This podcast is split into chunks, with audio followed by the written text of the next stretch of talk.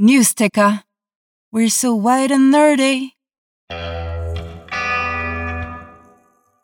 Willkommen zu den Cluecast Geek Weeks.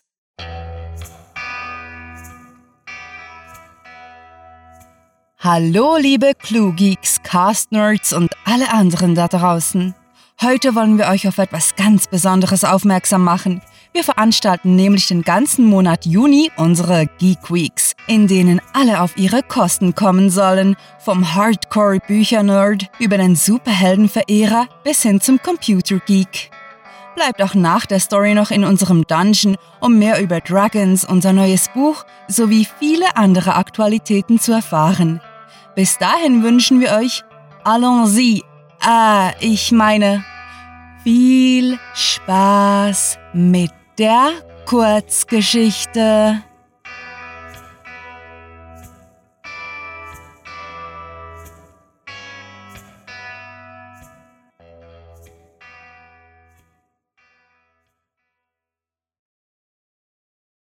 Wie man in 91 Minuten um die Welt reist und andere Alltagsprobleme.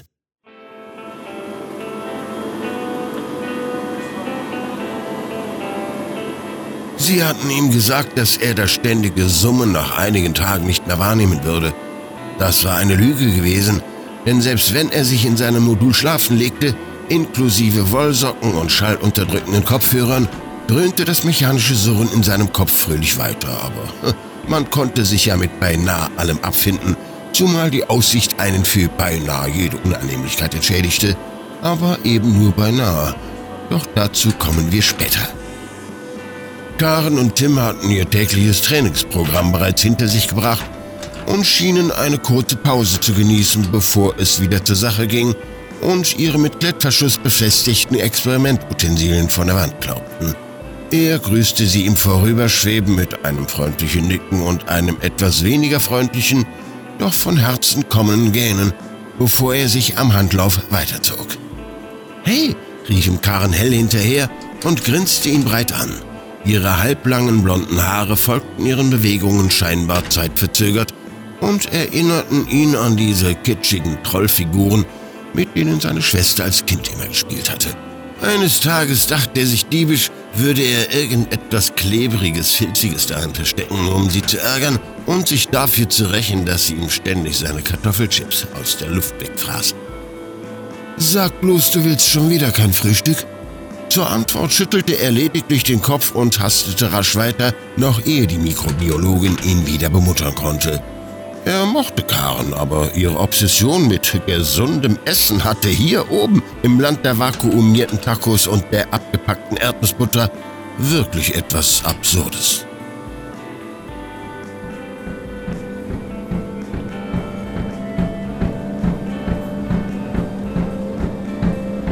Mike lief kopfüber, wenn es hier dann so etwas hier oben oder unten gäbe, und bemerkte ihn erst, als er begann, sich auf das Laufband direkt daneben zu schnallen.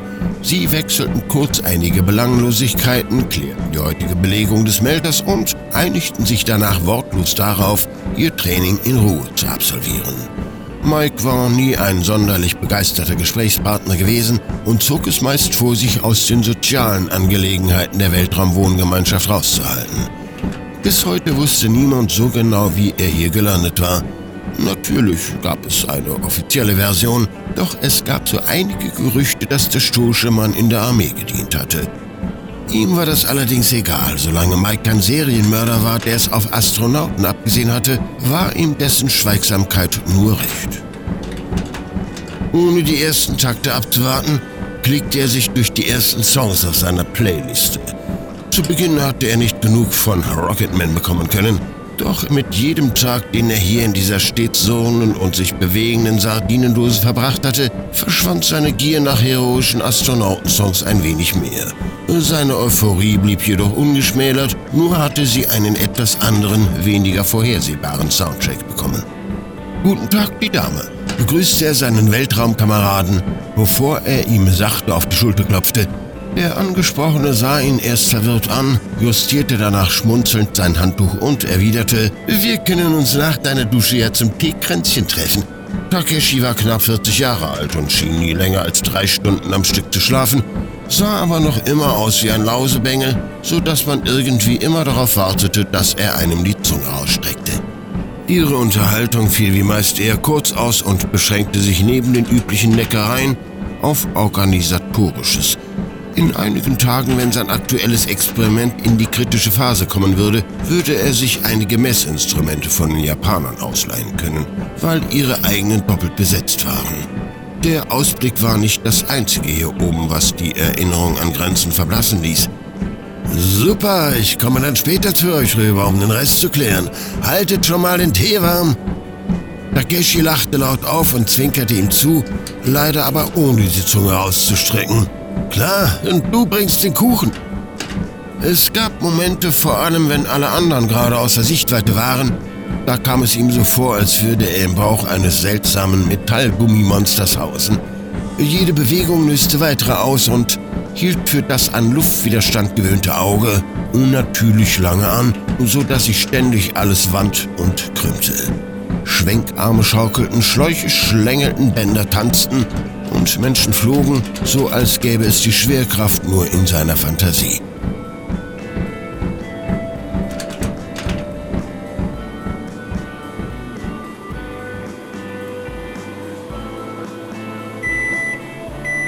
Mit einer sachten Geste stupste er an eine Greifstange und drehte sich mit angezogenen Beinen um die eigene Achse. Irgendetwas hatte gepiepst und er war sich nicht sicher, ob sich die dämliche Software wieder aufgehängt hatte oder ob nur irgendwo jemand vor der Mikrowelle auf sein Käsesandwich wartete. Ach, sagte er mehr zu sich selbst als zu Ivan, der bereits die Nase rümpfte, noch ehe der ekelhafte Geruch von Martins Essen zu ihnen gezogen war wären sie zu Hause auf dem blau glitzernden Ball, der da draußen so friedlich vor sich hindrehte, dann hätte er als erstes sämtliche Essensrationen in die Mülltonne geworfen, insbesondere Karens grässliche Frühstückswaffeln. Einer der mit Sprühfarbe aufgemalten Pfeile zeigte in die falsche Richtung, oder? Er wirbelte einige Male hin und her und war heimlich noch immer ein wenig stolz darauf, dass er nur noch ein, zweimal pro Tag das Gefühl hatte, sein Magen würde ihm durch die Speiseröhre aus dem Mund klettern wollen. Ich glaube, das Ding ist falsch, stellte er noch immer verunsichert über seine zu Recht beeinträchtigte Orientierungsfähigkeit fest. Karen zog sich neugierig zu ihm rüber und suchte mit forschendem Blick die Laborwand vor ihm ab, so als würde sie ein Bilderrätsel lösen wollen. Wo? fragte sie schließlich. Das da, antwortete er und deutete auf eines der Fächer, hinter dem er einen kleinen Werkzeugkasten vermutete. Unbekümmert riss Karen am Griff und öffnete den vermeintlich falsch eingebauten Schrank mit einem groben Ruck. Wenn sie wieder festen Boden unter den Füßen hatte, überlegte er amüsiert, würde sie sicher so einiges fallen lassen. Die Klappe öffnete sich richtig und dahinter war tatsächlich ein kleines Plastikkästchen, auf dessen Mitte ein Sticker mit einem beinahe niedlichen Hammer klebte. Hm. Karens Finger versuchten vergeblich, ihr dichtes Haar nach hinten zu kämmen, als sie nachdenklich auf den roten Pfeil starrte. Der Pfeil ist falsch herum, erklärte sie das Offensichtliche, zuckte gleichzeitig mit den Schultern und schwebte wieder zu ihrem Rechner.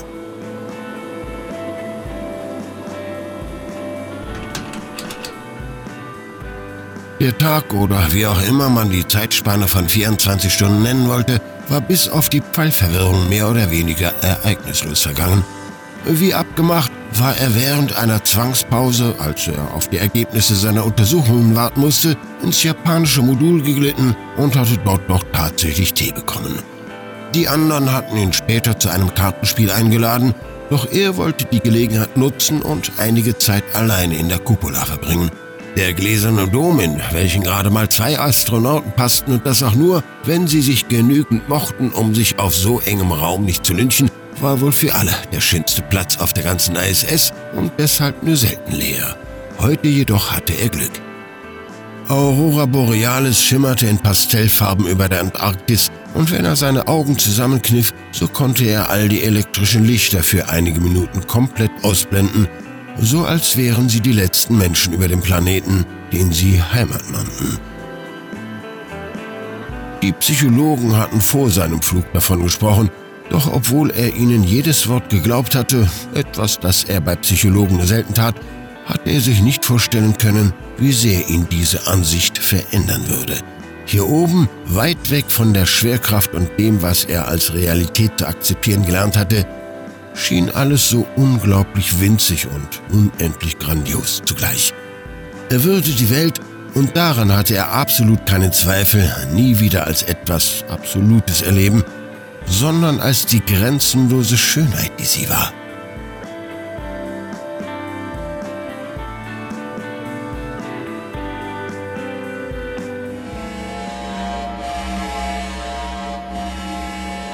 Er war gerade erst eingeschlafen, als ihn ein ohrenbetäubender Alarm weckte.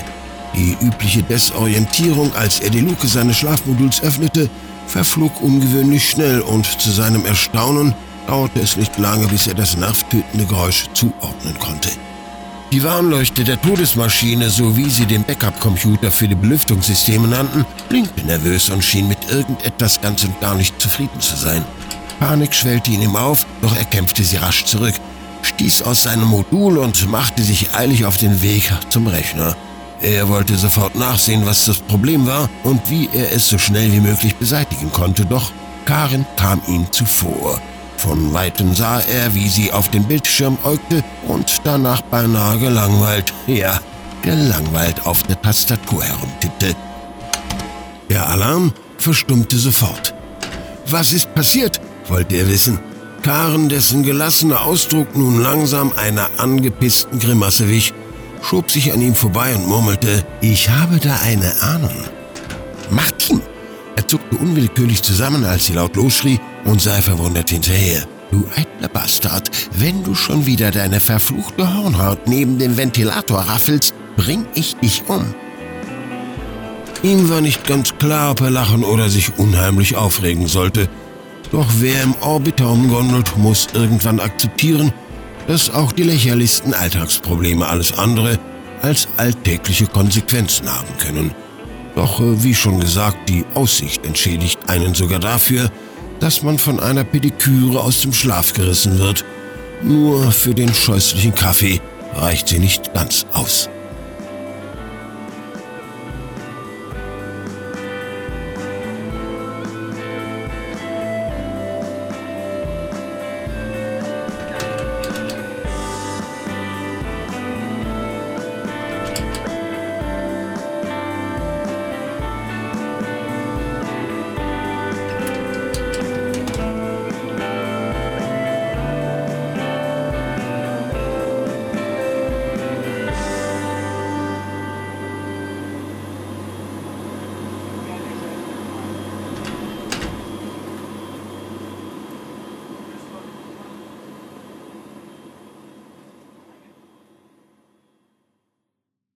Das war, wie man in 91 Minuten um die Welt reist und andere Alltagsprobleme, geschrieben von Rael. Für euch gelesen hat Werner Wilkening. Diese Kurzgeschichte spielte am vorgegebenen Setting ISS und beinhaltete die Clues Sprühfarbe, Todesmaschine, Serienmörder, Mülltonne und Hornhaut.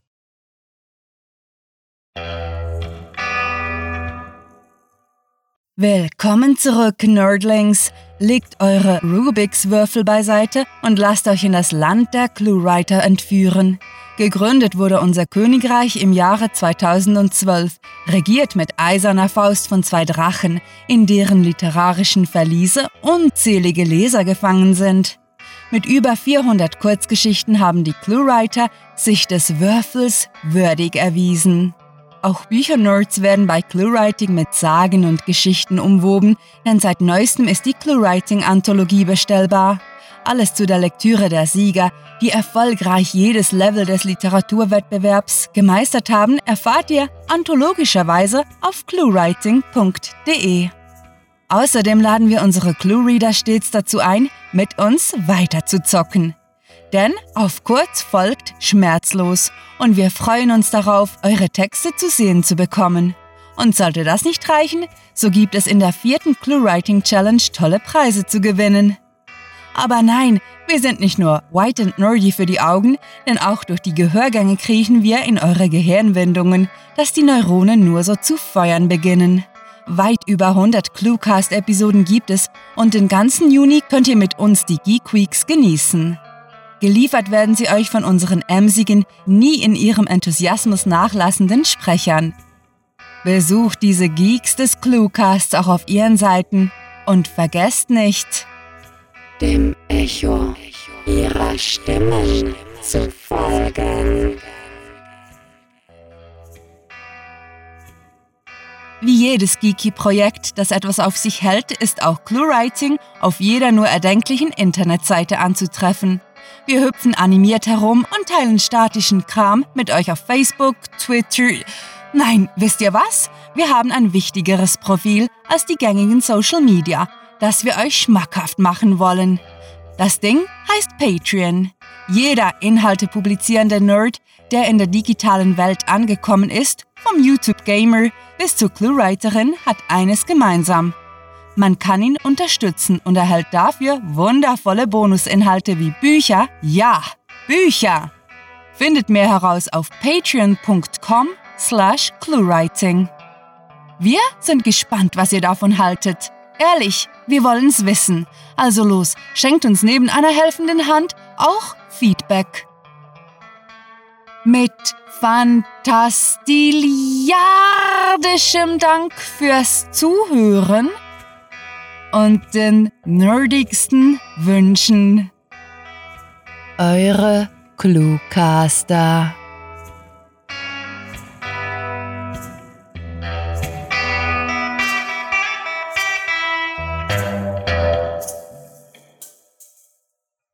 null eins null null null null null eins null eins eins eins null eins null eins null eins eins null null eins eins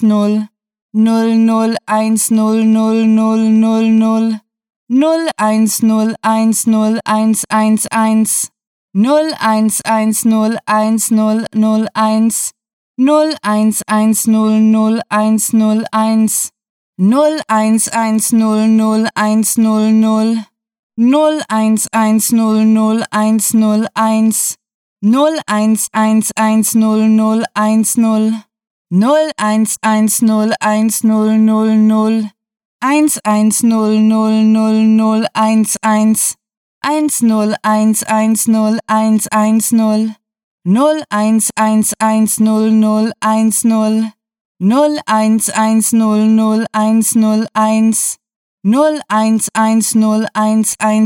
null null null